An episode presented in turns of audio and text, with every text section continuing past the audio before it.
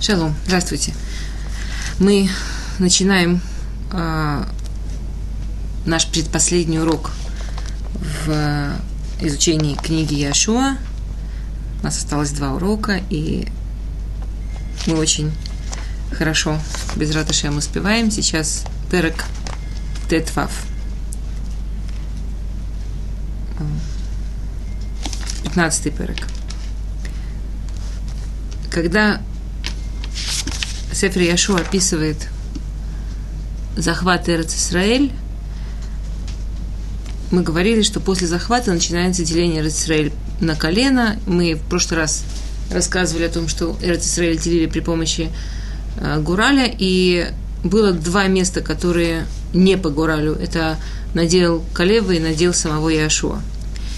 Начиная делить Эрец Исраэль на колено, написано в ей гураль лемате бне Иуда, лемишпехотам и так далее. Это перек тетва в пасукалев.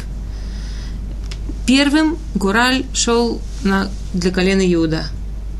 То есть вначале перв, первое колено, которым, которому делили, которое получило Израиль, это было колено Иуда.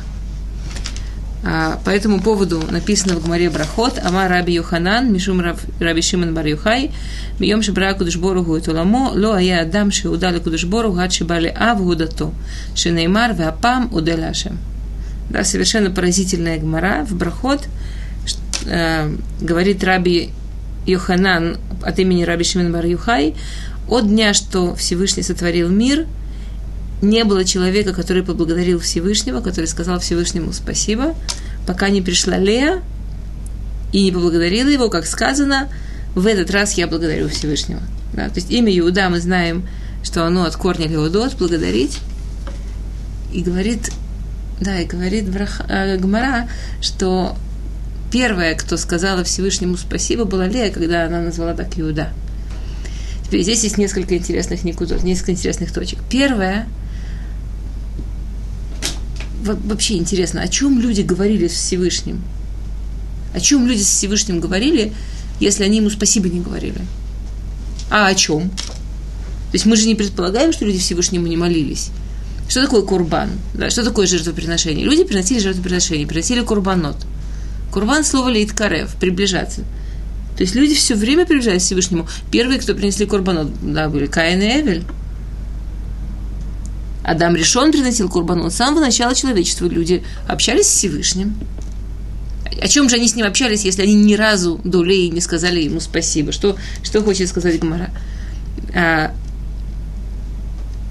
немножко можно понять из того, что происходит с нами. Я слышала одного большого рава, который сказал, что если стоит женщина у Котеля и плачет, и так искренне-искренне молится, что мы думаем – что она пришла к Отелю сказать, ой, Всевышний, спасибо тебе, какое счастье, я тебе так благодарна за то, что ты мне дал. Или она там плачет, потому что, потому что ей плохо, и потому что ей больно, или потому что она просит. Стайплер говорил часто, что люди удивительные, они ко мне всегда приходят со своими болями, со своими проблемами, и никогда не приходят сказать, что все устроилось и все хорошо. Но я же, то есть я, конечно, понимаю, что раз они перестали приходить, наверное, у них устроилось и все хорошо. Но почему не прийти, не порадовать? То есть это, это очень интересная вещь. Что большинство людей, к сожалению, молятся и просят и говорят Всевышним, когда им плохо – и это до такой степени, что одна из причин, написано, что одна из причин, почему Всевышний дает нам проблемы или какие-то сложности в жизни, есть такая хасидская манца, да, такой хасидский анекдот, что если тебе плохо, то подумай, какой грех ты совершил, и исправь его. Если ты исправил все грехи, и тебе плохо, подумай, какую мецву ты мог бы сделать и не сделал, и сделай ее. Если ты исправил все грехи, сделал все мецву, значит Всевышний так тебя любит – мы все так тебя любим. Это, это анекдот, но в этом анекдоте есть... Если мы не говорим с Всевышним, потому что мы хотим сказать спасибо, если мы не говорим с Всевышним, потому что мы полны благодарности и любви, то Всевышний зовет нас и говорит, ну, ну, Беседер, так вы со мной будете говорить, ну, хорошо, ну, хоть так со мной поговорите. Да, то, что Раши приводит, когда напал Малек, нас так близка Инна Дейома, да, когда Амалек напал в пустыне, все, всем известный Раши приводит, что отец у него сына на, на плечах. И когда его спросили, где твой отец, он сказал, не знаю, где там отец. Но когда отец спустил его с рук, и на него напала злая собака, он сразу вспомнил, где отец. Папа, папа, помоги. То есть, в общем, в каком-то смысле это наш выбор. Мы можем выбрать кричать «папа, папа, помоги». То, что человечество делало большую часть своего существования. Евреи, это ужасно интересно, было 12 колен. По всей логике мы должны называться Бне Исраэль. Да? Или хотя бы Якуби какие-нибудь. Мы должны называться от имени Якова. Правильно? От него все евреи пошли. Мы называемся Иудим. Если посмотреть большинство языков, Иудим, евреи, жиды, это все на польском, да, нормальное название евреев. Это все от Иуда. Это все от Иуда. Почему от Иуда? Даже если сказать, что потому что это колено, которое не выгнал на Навуходоносор, когда 10 колен пропало. Но кроме Иуды еще остались Беньямин, остались Леви, остались Куаним. Ни один Иуда же остался. Мы называемся Иуда, Иудим, потому что мы начали с, с момента, по-настоящему евреи начали с момента, когда Лея поняла, что Всевышнему хочется сказать спасибо. Что отношения с Всевышним это не обязательно помоги, когда больно. А я люблю тебя всегда. А я благодарен за все, что у меня есть. Раф Пинкус очень любил по этому поводу говорить. Раф Пинкус, я помню, Зихранули враха, эм, как-то мы, мы Захину были шаббат, и он, э, Яркей Кала, он проводил э, шаббат такой для, для, для семей, и, и он говорил весь шаббат практически. Он в начале субботы объяснял, что такое суббота, каждую минуту. И когда он встал на сеуде, он, э, он, до того, что принесли мясо, только началась первая сюда, только дали салаты. Он встал и сказал, посмотрите на эту тарелку с салатом. Посмотрите, сколько в этой тарелке с салатом возможность сказать спасибо Всевышнему. Если бы он просто хотел, чтобы мы жили, он бы нас кормил, как космонавтов в космосе.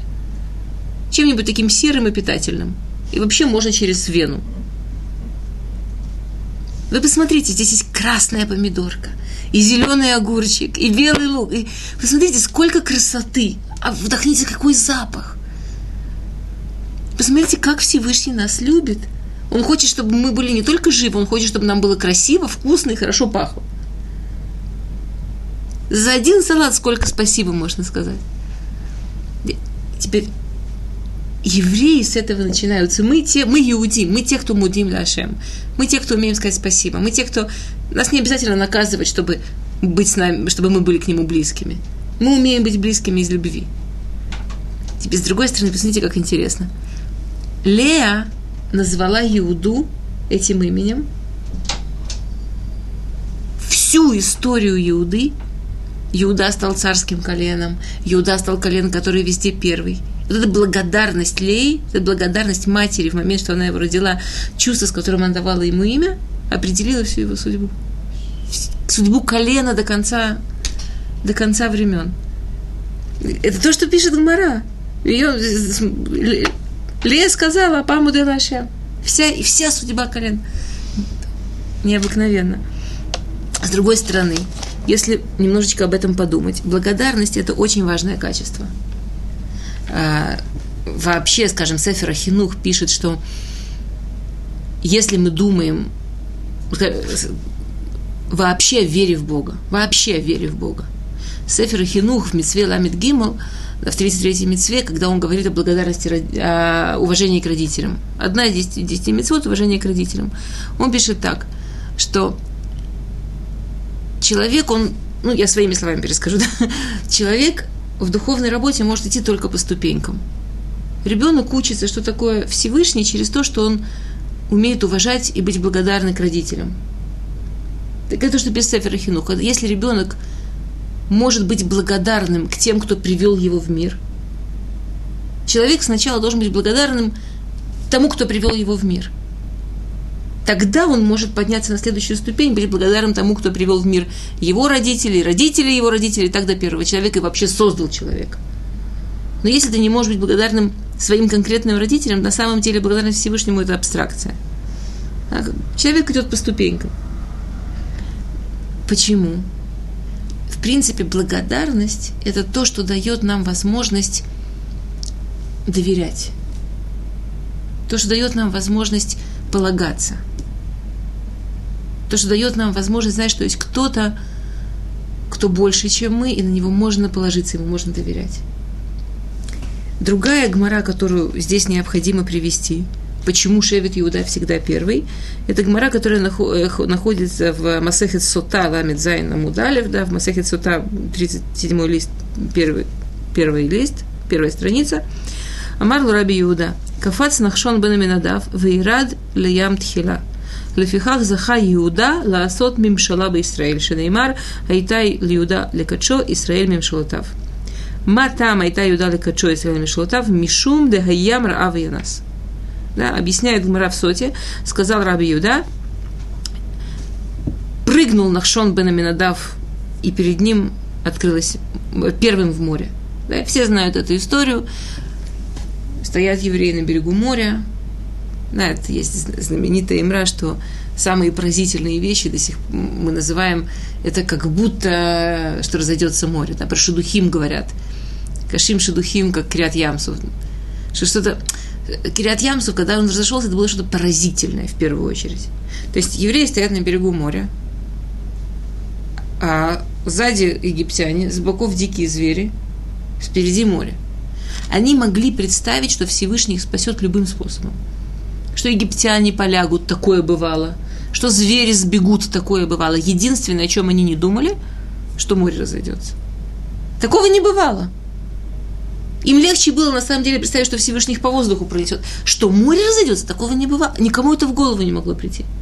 И вдруг Машир Рабейну говорит, в море, вперед. Он же это не сказал, когда море разошлось.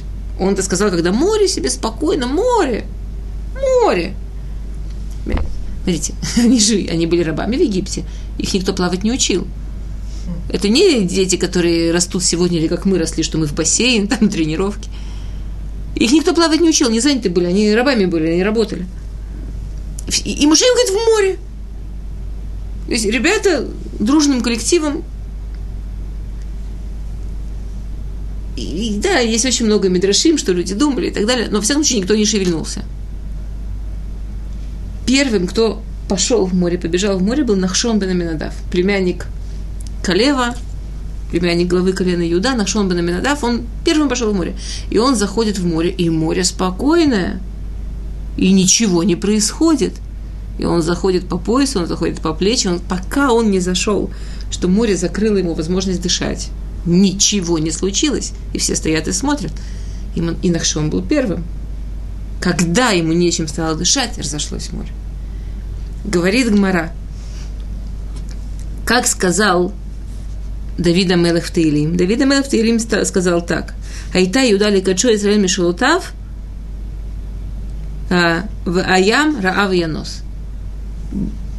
Был, был Иуда его святостью, святостью Всевышнего. Израиль стал его, в смысле Иуды, мимшалой, страной. Говорится о том, что Иуда стал царским коленом. Почему?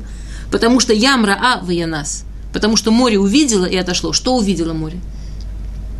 Море увидела Нахшона бен Аминадава. В море увидела колено Иуда, который не боится идти первым, который доверяет Всевышнему, который так благодарна Всевышнему за все, что он дал уже, что у него нет сомнений, что он может пойти в море. И если мы посмотрим на историю еврейского народа, Иуда всегда был первым, да. А, первым колено Иуда шло в пустыне, первым колено Иуда останавливалось. Первый флаг считался это колено Иуда. Первыми колено Иуда приносили жертвоприношения. Кстати, сам Нахшон бен Аминадав и был первым, кто приносил в мешкане жертвоприношения. Первыми выходили на войну, первыми пришли, когда разделяет Всевышний колено. Да, то есть, как нам говорит первый посук, Иуда Вии Гураль Матебный Иуда, говорит Пируш Иуда Батхила. Всегда первым Иуда.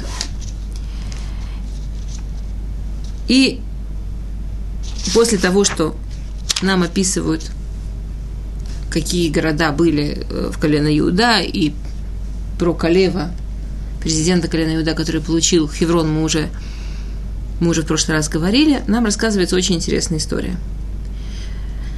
А у кого есть книги, это Перек Тетвав, Псуким Тетвав Тезайн, то, что я сейчас прочитаю. Виял Мишам или Юшвей Двир, Вешем Двир Лефамим Кирят Сефер.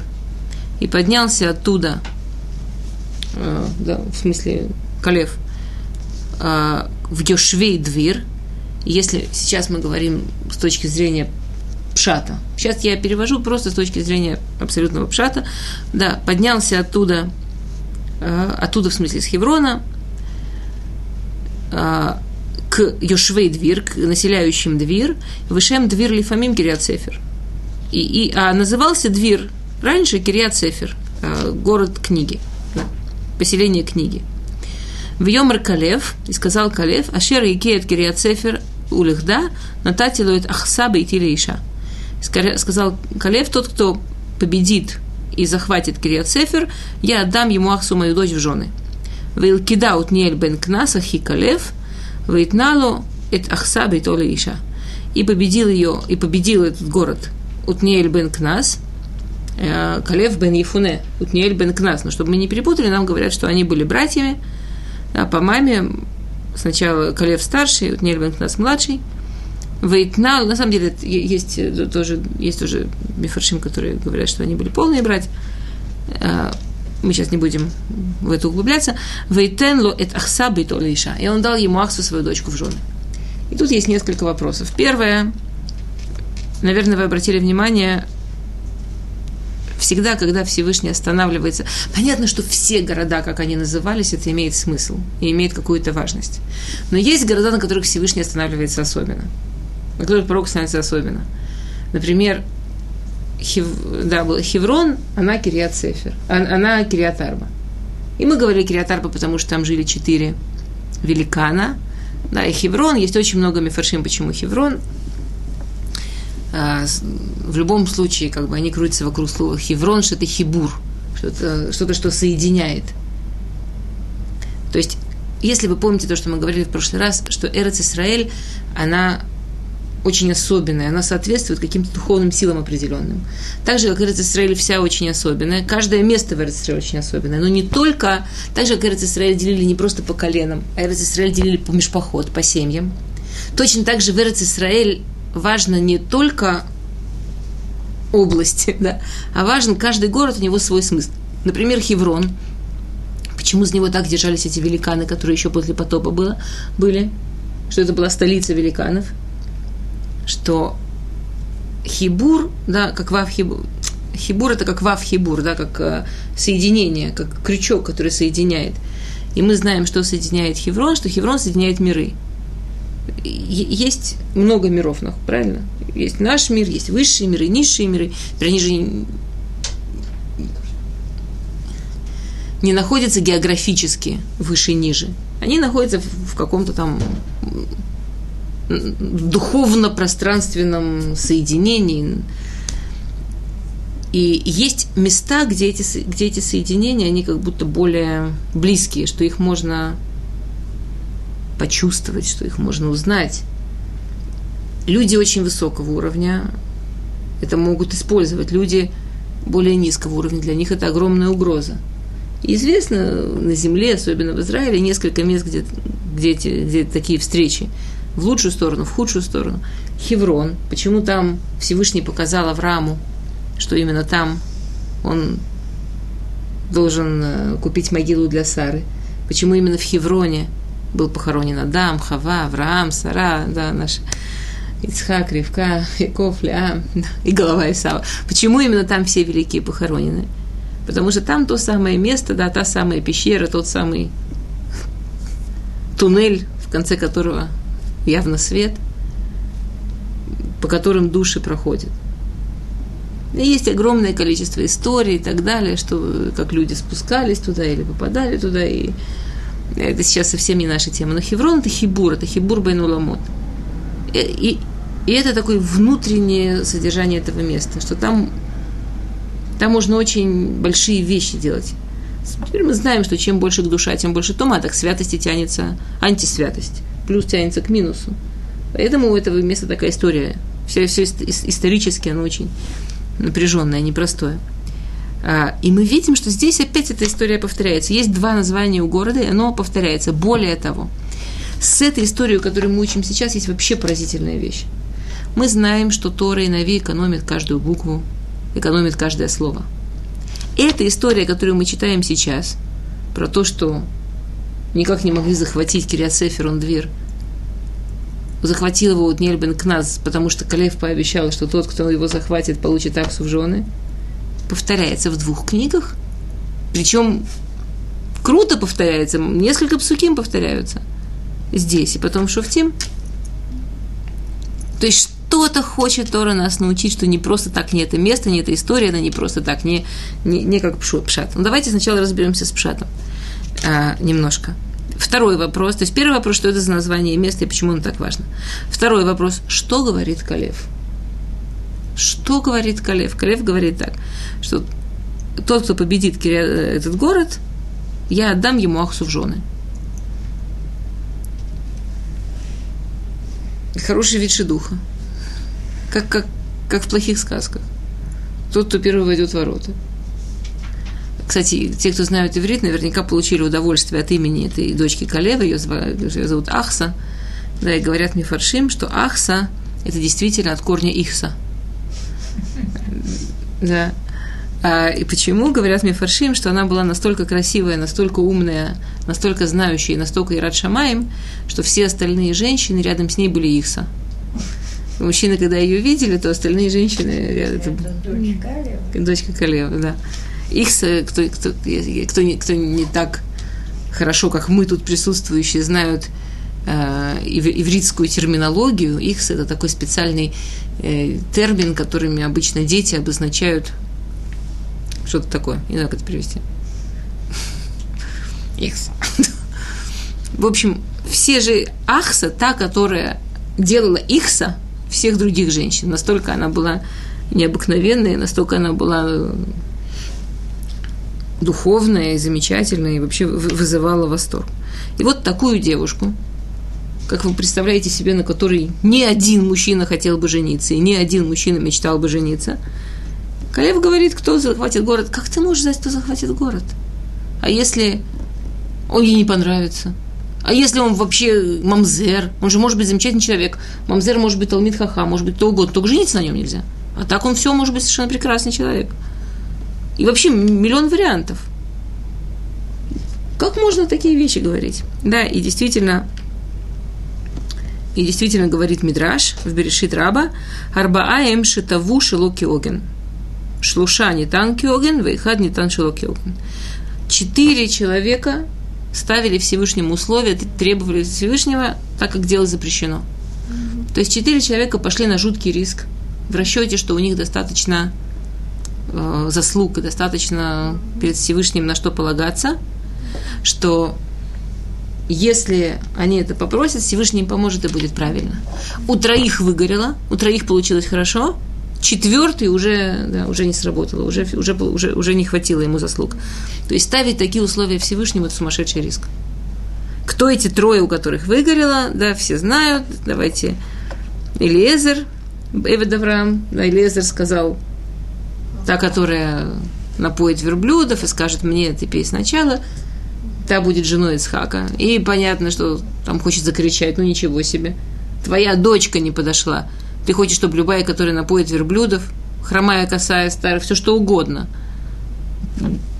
Кто? Кто так шедухи делает? А, и Всевышнему помог, что это была Ривка. Калев, вот в этой нашей истории – Шауль и Ифтах. Ифтаху уже не хватило. И втаху уже не хватило заслуг, и, да, и, и мы будем в следующей серии наших уроков, когда мы будем говорить про Сефер э, Шуфтим, мы разберем подробно, что случилось с дочкой Ифтаха. А, Калева Мар, Ашер Якеец Кирят Сефер Велихдан, Датилу Тахсаба и Тили Иша. В Илу Лахда Эвед Ахер Эхад, Ваяну Тен Лубат. Ну, а если бы это был раб, а если бы это был совершенно неподходящий, как бы он отдал свою дочь? Везимен Кудышборгу Киогин. Да, Всевышний ему помог, что ему действительно попался идеальный жених для Ахсиша, Неймар, Вилкидаут, Нельбен Кнас. То есть, как бы посук отвечает, что он сделал ужасно опасную вещь, но фух, можно не волноваться, все хорошо, захватил Двирут Нельбен Кнас. Вейтен ло Ахсалейша. Почему? Кто такой Нельбен Кнас? Если вы обратили внимание, мы вообще его не знаем. Мы про него еще не слышали. Калева знаем, Яшуа знаем. Вот Нельбен Кнаса не знаем. А, при, говорят Мифаршим, приводится это в Мидраже, приводится это в Гмаре, что вот Нельбен Кнас, да, он был, конечно, очень особенный человек. Кто он такой был? Амар Рав Юда, Амар Шмуэль. Шлошет алафим алахот ништахаху бемей эвлошель муше. Когда Муше умер, для евреев это был ужасный шок. Нам тяжело себе представить. Это не просто умер руководитель, это не просто умер человек, который управлял народом. Это умер человек, который был каналом между людьми и Богом. Живым, живым каналом. Это, это умер человек, который мог не просто получить пророчество, а мог спросить и получить ответ – умерла действительность. умерла фантастическая, единственная в своем роде период в истории, когда люди могли видеть присутствие Всевышнего. Емей Эвель Муше месяц, 30 дней люди не могли учиться, люди не могли ничего делать, люди плакали, не могли прийти в себя – 30 дней не учиться, мы знаем, что мы живем в действительности вторых лухот. В действительности вторых лухот. То, что мы не учим, мы забываем. Да, этот мир, он как ледяная горка во всем. Тот, кто не идет наверх, катится вниз. Невозможно держаться на месте. Здесь нельзя быть на месте. Если хочешь удержаться на месте, нужно идти наверх медленно. Если мы хотим знать то, что мы учили, мы должны это повторять. Мы живем в мире, в котором если не учишься, забываешь. И когда они встали от оплакивания Маше, обнаружилось, что три тысячи аллахот, что три тысячи вещей, они не знают ответ. Они не знают, как Аллаха. Естественно, что они сделали? Амрулала Яшуа, Шааль. Пришли к Яшуа, говорят, спроси Всевышнего. Мы тут забыли, спроси Всевышнего. Это откуда они такому научились?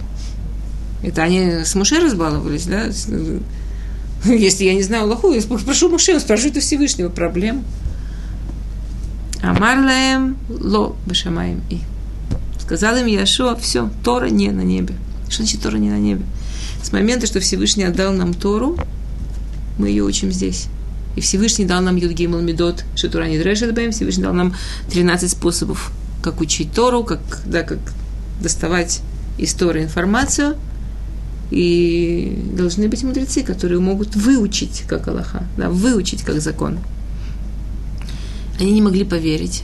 И это на самом деле Гмара очень длинная, что они ходили к пророкам и говорили, ну вы спросите, Элу Амитсвот. Пророк не имеет права, после того, что Тора дана, пророк не имеет права ни одну новую вещь сказать в смысле Аллахи. Пророк может сказать, что человеку делать, что Всевышний от него хочет. Но в Галахе пророк, как любой другой рав, должен учить. לא בשמיים היא. אמר רבי אבהו, אף על פי כן החזירן עתניאל בן קנז. Люди были в шоке. Это было так непривычно, это было так непонятно, но несмотря на это, сказал Раби Абау, вернул эти הלכות Отниэль Бен Кназ, מתוך פלפולו. Отниэль Кназ, он был классический мудрец, классический раф, который вообще, его, его не интересовало лезть идти в политику, его не интересовало быть лидером, у него был старший брат, который прекрасно с этим справлялся. Он был человек, который сидит и учится. Его никто не знал, и мы его не знали еще только что. Он сидел и учился. Но когда еврейскому народу нужно было вернуть Аллахот, кто их смог вернуть, учась, кто их смог вернуть из Торы? Утнель бен Кнас. Вейхзирамут нель бен меток пилпулошены имар, вейкидаут нель бен кнас ахи калев. Откуда мы это знаем? Написано в псуке. Захватил этот город, нель бен кнас. Спрашивается, какая связь? Какая связь между тем, что Илкида утнель бен? И тут мы можем немножечко посмотреть, дать пример, как то, что написано, это вообще очень важно понимать. У нас было 12 уроков. Мы, конечно, не могли э, успеть и пройти пшат, да, если мы знаем четыре уровня изучения Торы, пшат, ремес, драс, шестьсот. Ну, сот, и это вообще не совсем не мой размерчик, да, это я совсем не понимаю. Но пшат, ремес и немножко драш можно, можно учить, и нам тоже. Конечно, с 12 уроков мы не можем пойти намного глубже, чем пшат, и, может быть, иногда драж. Но здесь место, что я его выбрала, чтобы показать, как и не только я, это были большие мифаршим это выбрали, да, чтобы показать, как на самом деле, на каких уровнях пишется Сефер Яшу, как любой Сефер Нави. Абсолютно любая книга в Навиим, абсолютно любая книга в Ктувим, она написана сразу на многих уровнях. Например, если вы вспомните комментарий Агра, да, комментарий Гаона Вильна к Магилот, где он прямо пишет комментарий Пшат, Ремер, Сот, да, прямо по три комментария идет. И, э, и насколько это разные книги получаются. Я хочу прочитать комментарий, который написал Марша на, на это место, которое мы учим. А, Марша говорит, Марша спрашивает вопрос, который мы уже спросили почему одно и то же место повторяется и в Сефер Йошуа, и в Сефер Шуфтим. Как это может быть? А, объясняет Марша. Вайомер Калев Ашер Якает Кириат Сефер Велихда. Мало ли Калев Кириат Сефер? Почему, спрашивает Марша, Калева так интересует Кириат Сефер? Я приведу из другого Мидраша. Здесь Маша это не пишет, но есть другие мифаршим, другие мидршим, которые говорят, что так же, как мы говорили, что в каждом городе есть своя особенная сила, особенная сила Кириат Сефер, она была в том, что это был реально, поэтому ее назвали Кириат Сефер, город книги. Это был город, в котором скапливалась мудрость. До такой степени, что даже до того, что пришли евреи, все кто занимались мудростью, все мудрецы, все философы, которые жили на этой территории, даже не только на территории, если нужно было то, что мы называем там конгресс мудрецов или какое-то собрание, или решить какую-то сложную проблему духовную, всегда собирались там. И, и победить этот город невозможно вообще было военным путем. Там было такое сосредоточение духовных вещей – всяких духовных практик, всего, чем занимались, то, что называется мудростью, что победить этот город военным путем было совершенно нереально. И это то, на что рассчитывал Калев. Калев, конечно... А, этот, населяли этот город а, Амури, но, но туда это, это не было население города именно. Это не было именно население города. Туда сходились мудрецы по Мифаршим да сходились мудрецы отовсюду. Это был город воздух. Знаете, как есть помните, мы в прошлый раз говорили, что место похоже на время, время похоже на место, да? Есть места, в которых вода целебная для печени, а есть, где вода целебная для желудка. Есть, где воздух целебный для легких. Это был город, который был целебен для мудрости. То есть это было, какое, это было это такое место, что там мудрость повышалась необыкновенно. Ну, конечно, у кого была. Соответственно, люди там занимались, и там собирались специально люди отовсюду, которые занимались именно такими духовными вещами. Это было то, на что рассчитывал Калев. Калев, конечно, не был простым человеком. Он, конечно, не думал, а что-то умеет, война не идет, дам дочку тому, кто победит на всякий случай. У него был расчет очень мудрый. Он думал так, ну, насколько мы можем знать, как мы это можем понимать победить это место может только человек такой фантастической духовности и таких фантастических знаний, что он сможет перевесить всех этих мудрецов отовсюду, которые собирались в этом месте и собрались в этом месте и держали свои духовности, что невозможно воевать с ним. Такой человек подойдет моей дочери. Такой человек действительно может быть достойным мужем для Аксы. Это как бы был по-простому расчет Калема. Теперь смотрите, что, что пишет Марша. А, он говорит так. Ваяль Мишам Калев, да, и, и Ваяль Мишам поднялся оттуда, ну, Калев, мы сказали, Юшвей Двир, да ейну маком мушав хохма. То есть он поднялся в место, которое было известно как Мушав Хохма. Место, где сидит мудрость. Место такое особенное для мудрости. Бедиврей Тора. Что они, они даже знали что-то из Деврей Тора. Уба элин халахот. Вешем двир. Даейну дворим шейткавну атабаем лифаним кодем шеништахаху аю кмо кириат сефер. Тура шило я бэм сафек. Кто мог победить это место? Это место мог победить только тот, кто сможет двир от слова давар или дабер, кто сможет сказать вещи, которые лифаним, которые перед этим были Кириат Сефер, были однозначно Торой.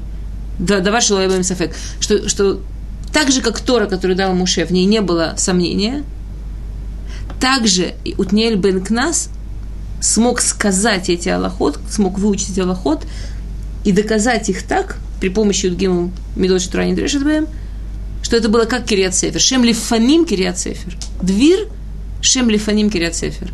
Он сказал то, что перед этим было очевидно, как Кириат Сефер, да, как ну, Сефер, Сефер Тура, да, как, э, как то, что дал э, Всевышний через Моше. Наши этапы Едейну Лифаним, что, что это было в наших руках до этого как такая Кириат, почему, почему Тора здесь называется Кириат Сефер, да, почему именно как город книги, что город – это место, в котором живут поколения. Что то, как он это выучил, это, было, это, можно, это то, откуда мы передаем Тору из поколения в поколение. То есть, из-за того, что эта история повторяется, таким образом Тора нам подчеркивает, что здесь не пшат, что эту историю невозможно учить на уровне только пшата когда повторяется это, этот, да, то есть другими словами история получилась такая. Как именно он получил в жены Ахсу, как именно он захватил этот город. Это, то есть вообще война не описывается. Представляете себе ситуацию? Все воюют, воюют, воюют, воюют, не могут захватить. Утниэль бен Кнас взял один. Эта война была совершенно на уровне, да, на, на уровне духовности его знание в Торе, его, как он учил Тору, перешибло все, что там происходило, так что это, что войны уже не потребовалось, что военных усилий вообще не потребовалось. Ахса, она до этого никак не могла подобрать себе мужа. И тут ей действительно, она получила такого идеального, который хотел, да, которого она только могла хотеть. Шломо Амелах в Мишлей сказал по этому поводу то, что приводит Перки Авод. Да, Перки Авод говорит Мишу Гибор. Кто настоящий Гибор? Кто настоящий герой? Кто настоящий военный гений? Да, тот Мушель Барухо, тот, кто может управлять своим духом, тот, кто управляет своей духовностью. И он приводит из Мишлей то в, э, то в Мушель Барухо Милукед Ир более великий, более сильный тот, кто управляет собой, чем тот, кто может захватить город. То есть это говорится про, про Утнеля. Он так управлял своей духовностью, что захватить город уже для него было просто. Это уже вообще шло в придачу. А, и Ахса выходит за него. Как вы понимаете, такой человек, а, материальные вещи его интересовали очень мало – и здесь есть очень интересный диалог, можно сказать, в понимании, как мы живем. То есть вот есть муж, замечательный, очень духовный, совершенно полагающийся на Всевышнего в смысле материальных вещей. То есть вообще не интересующийся э, сложным вопросом, на что будем жить. Вообще – он абсолютно уверен, что это, это, это вообще не его проблема. Он абсолютно уверен, что это проблема Всевышнего. Это вообще Ахса, она очень умная, она очень религиозная, она женщина. Женщине, женщине сложно. Женщине очень сложно не знать, чем она завтра детей накормит. Вот это очень интересная вещь. С одной стороны, мы, женщины, мы, мы такие, мы более квадратные, мы более фанатичные, мы очень любим чего-нибудь такое фанатичное схватить и так фанатично, фанатично к этому относиться, ужасно нам нравится. С другой стороны, от, от, у нас есть такая своя граница. Очень многим женщинам материальные вещи, они, как бы, что будет завтра, на что завтра жить, это очень, очень пугает, очень напрягает. Теперь интересно, есть муж и жена, у которых два совершенно разных мнения по этому поводу. А, Хава Куперман рассказывала, что ее родители спорили иногда по поводу денег, что Рав Зильбер, он считал, что Всевышний поможет. Надо было, вот дети подросли, скоро женить, Всевышний поможет. А Рабанит Гитале, она пошла, еще работу взяла. Пошла мыть в шаббат посуду, да, вишиват мир, огромный шив, очень тяжелая работа. И, и они спорили. Рабанит Гитальян такая вообще очень острая была. Она, она говорила, что, если я правильно цитирую, извините меня, если я где-то ошибаюсь, что ты будешь женить детей без рата Шема, а я буду без рат кесов. Я буду зарабатывать. И это не кфира, это не что-то хасвешалом против Торы. Есть два мнения. И в семье бывает, что есть два мнения, и каждый имеет право жить. Теперь интересно, что когда Ахса... Про Мифаршим приводит посук Бетах Балев Бала э, Шалаль Лоихсар. Муж может в ней быть уверен, у них дома ничего не будет не хватать. Она была из этих классических еврейских женщин, которые говорит мужу, ты сиди учись, ты не волнуйся, ты не отвлекайся, я, я, я, я все возьму на себя. И интересно, что он не говорит ей, нет, ты должна быть более бетуха башем, как Равзильбер не говорил Рабанит Гиталей. Ты должна быть ух, сиди, ничего не делай, Всевышний поможет. Нет. Он, он, он говорит, если, если тебе это так важно, пожалуйста, я считаю, что это не нужно, я, я этим заниматься не буду, но если тебе это так важно, пожалуйста. Это на самом деле в те времена это было не так просто. Как женщина могла заработать? Как женщина могла заработать?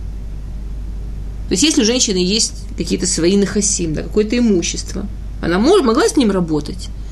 И мы видим в истории было огромное количество, не огромное, но было большое количество э, еврейских женщин, миллионеров, еврейских женщин, огромных бизнесменов, которые вели бизнес семьи очень блестяще.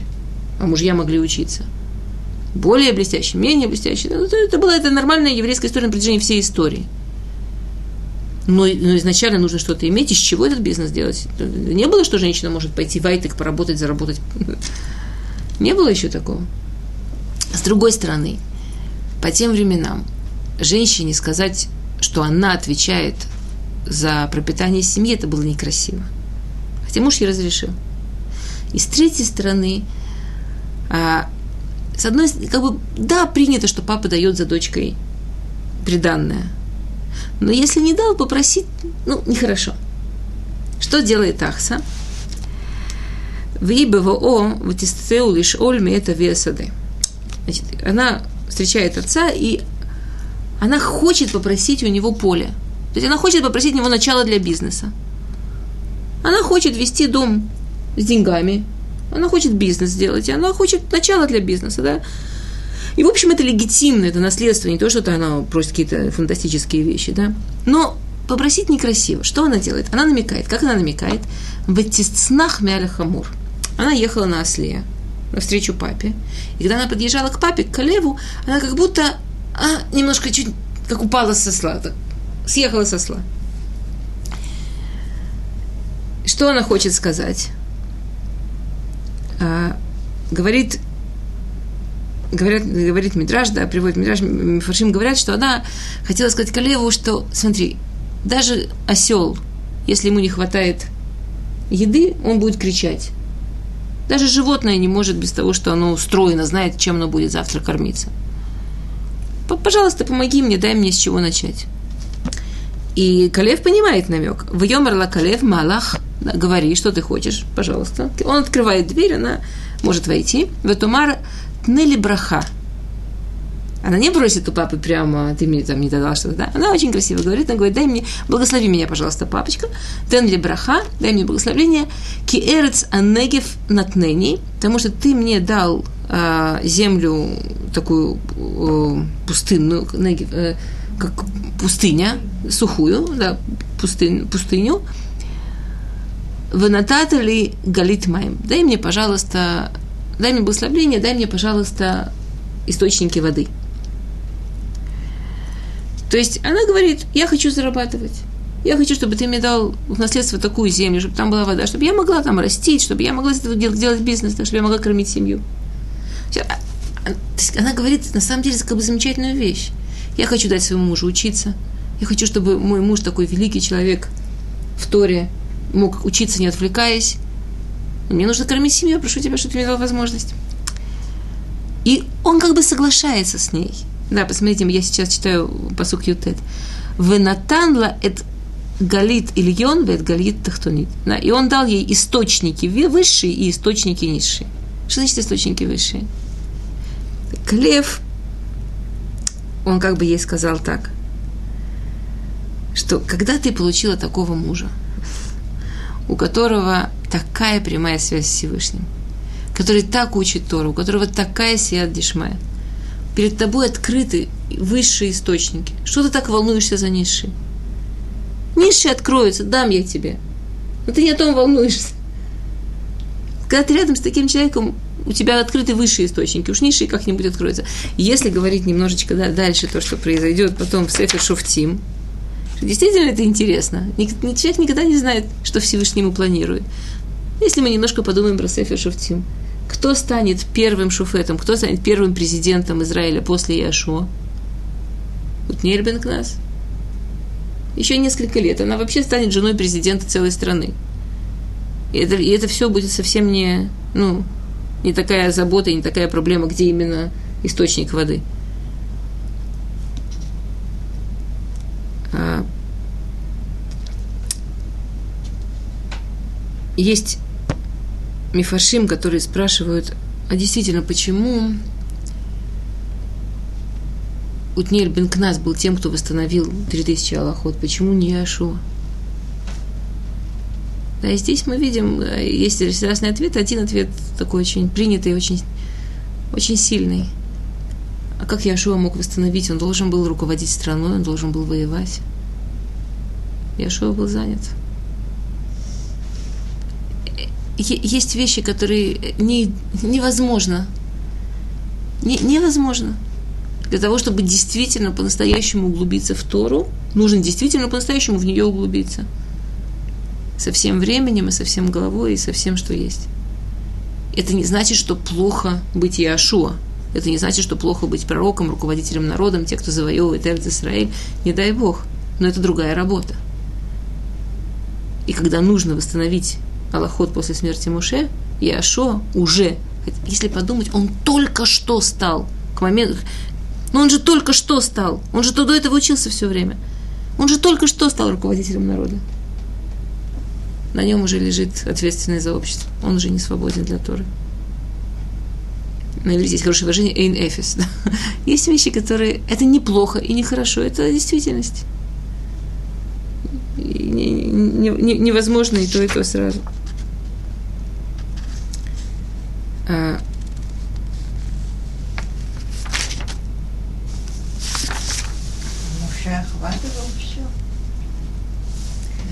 Моше не был человек. Был вопрос, не охватывал ли все Моше. Моше не был человек уже после того, после того, что Муше спустился с горы Синай, после... Муше это было нечто, что провел 40 дней без еды и воды в огне, в горящей горе Синай. Он спустился, от него шли лучи света такие, что ему нужно было накрывать себя все время, потому что это было очевидно, что это что-то не, ну, совсем не похожее на обычного человека. Моше мог напрямую в любую минуту общаться с Всевышним. Моше, Моше это было что-то другое. Моше перешел, как бы есть, э, да, есть неживая природа, есть растения, есть животные, есть человек, есть еврейская душа. Моше все это перешел, он уже, он уже был, он уже был Моше. Лояки Моше, это что-то, что-то совсем иное. Поэтому с Моше нельзя сравнивать ничего и никого. А из Яшуа, из Отнеля мы уже учим вещи, которые, конечно, они огромные люди, они, а, а, они громадные люди. Но Тора не приводит нам истории и не приводит нам псуким для того, чтобы мы читали и думали, вау, какие были большие люди. Тора, это, если нам что-то пишет Тора, это все на больше них ты дурот. Если же Тора напишет, для того, чтобы мы могли из этого чему-то научиться. Но, но сравнивать с Моше все равно нельзя. Моше это что-то совсем иное. А на самом деле есть очень интересная есть очень интересный мидраж, опис, э, описывает молитву а, молитву Утнеля. Утнель у него второе имя Ябец. Если кто-то любит читать Сефрей Танах, да, то в Сефер Деврея Юмим он, он приведен под именем Яабец. Потому что он Яабец Тора, потому что он распространял Тору. И очень интересно, он молится, его молитва – это что, в принципе, человеку надо, чтобы учить, учить Тору. Да? Эм, или что, что «Вейкра я обец лелуке Исраэль леймор, им барехти вархени, והרבית את גבולי, והייתה ידי עמך, ועשית מרו לבלתי עצבי, в его Илуким это Шершаль. Да, что он, он просит у Всевышнего вещи, и Всевышний дает ему то, что он просит. Что он просит? Им барехти в вархени, если меня благословишь в Торе, варбейт гвули, расширишь мои границы, беталмидим, что у меня будет много учеников, вайта едхайми, твоя рука будет со мной, шелотиш таках талмудим или би, чтобы мое сердце не забывало то, что я учу, Васита миро, сделаешь мне роэ, близко, близкого, чтобы, что шейздамэнли реим камути, чтобы у меня были друзья, как я, чтобы мне было с кем учиться. Левильти отцви, э, и чтобы мой ецерара не мог меня догнать, чтобы отвлечь меня от учебы. Им это усекен мутав, вы имло арени улех лецбуни лешон. Да, если ты это делаешь замечательно, если нет, это для меня будет как геном, как, как ад. Это для него вся жизнь была учеба. Интересно, да, интересно, какие вещи он выделил, что нужно, чтобы учиться.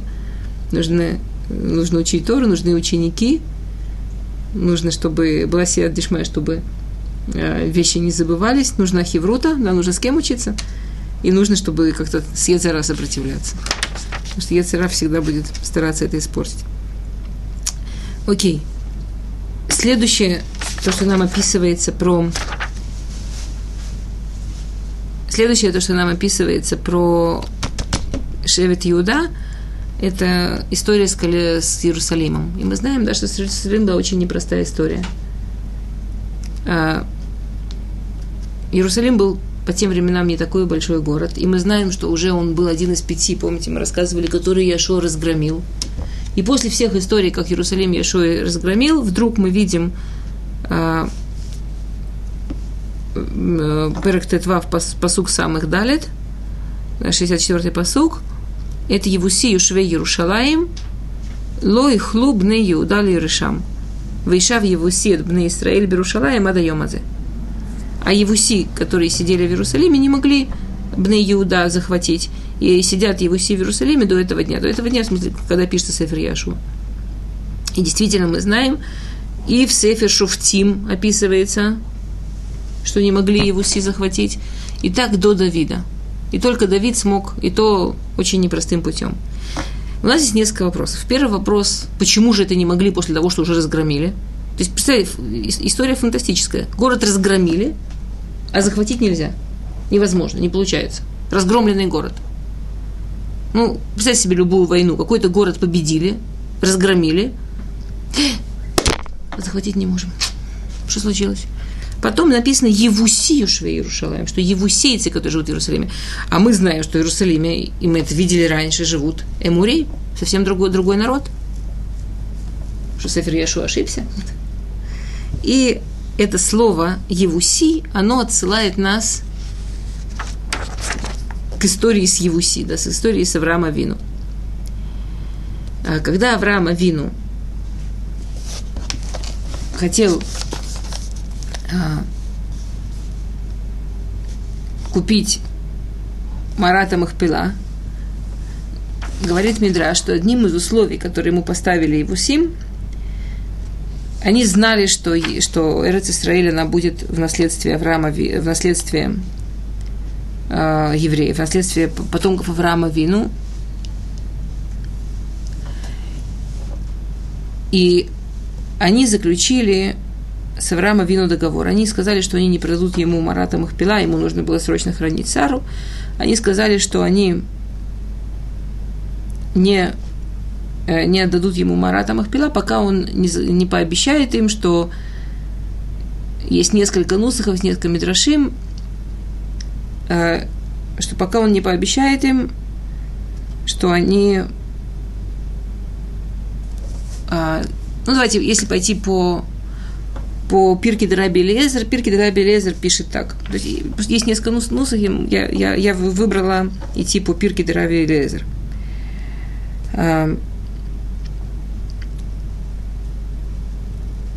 Что они ему говорят, Ану Юдим Шакадушбору Уатит Литен Лехауза Рахает Коля Арцота Элу, Крот иману швуа, шеэйн Исраэль юршим эт ир евус, ки им берцонам шельбны евус да, что мы тебе подадим Артамахпила, только если ты клянешься нам, заключишь с нами союз, что Бне Израиль не захватывают город Евусов. Город Евусов, главный город Евусов – это Иерушалаем, без того, что Бне Евус согласятся, без того, что Евусим согласятся.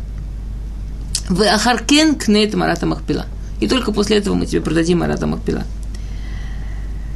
И когда евреи подошли сейчас в Яшуа захватывать Иерушалаем.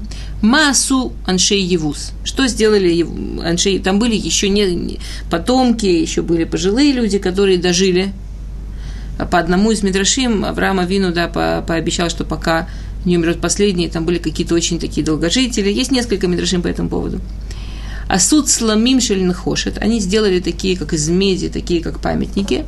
И имиду там верхова ирвы катвола им швуат Авраам не сделали из меди такие, как памятники, что на них было написано Авраама, Вину, нам пообещал то-то и то-то. Ну, что, что можно было сделать?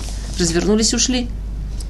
И так разворачивались и уходили до Давида Мелаха, да, пишет Перкида Раби Лезер, к Шамалах Давид, ворацали конец Беира Евус, лой нихото, шинеймар вайомер, ле Давид леймор, лота вогене. Когда Давид, Шмульбет, хотел прийти в Иерусалим. Даже они ему не дали, не сказали, ты сюда не придешь. Вот у нас есть договор с Авраама Вину, а мы не согласны. Веало аю Исраэль кихоля ям. А евреи, армия у него была огромная, громадная. Это был тогда малюсенький город. Ничего не могли сделать. Обещание Авраама Вину. Эламикох бритшват Авраам. Веахаркен кана Давид от Ираевус. Давид, он вел долгие переговоры, и в конце концов он купил Иерушалаем. То есть Иерушалаем он никогда не был захвачен, он был куплен. На самом деле есть мидраж, который говорит, что это Савива Хухматода, что это Всевышний специально так Сивев, что место, в котором стоял храм, это не было место, которое было захвачено через кровь и через убийство, а это место, которое даже мы получили мирным путем. Если есть выбор заплатить, но чтобы не было человеческих жертв, чтобы ни, никто не пострадал, всегда лучше заплатить. Это, это то, что сделал Давид Амелах. Окей, у нас а, осталась одна минута и один урок в следующий раз, последний. И без Раташем мы немножко поговорим. В следующий раз у нас мы немножко договорим совсем чуть-чуть про э, захват, э, извините, определение Израиля, да, потом Минаше, конечно, идет как второй царь, и про Арей Левиим, да, про города убежища и города левитов, и про смерть Яшу. Если кто-то успеет подготовить вопросы, чтобы мы чтобы помочь мне э, решить, на, на что именно обратить внимание на последнем уроке, это, конечно, поможет. Шалом.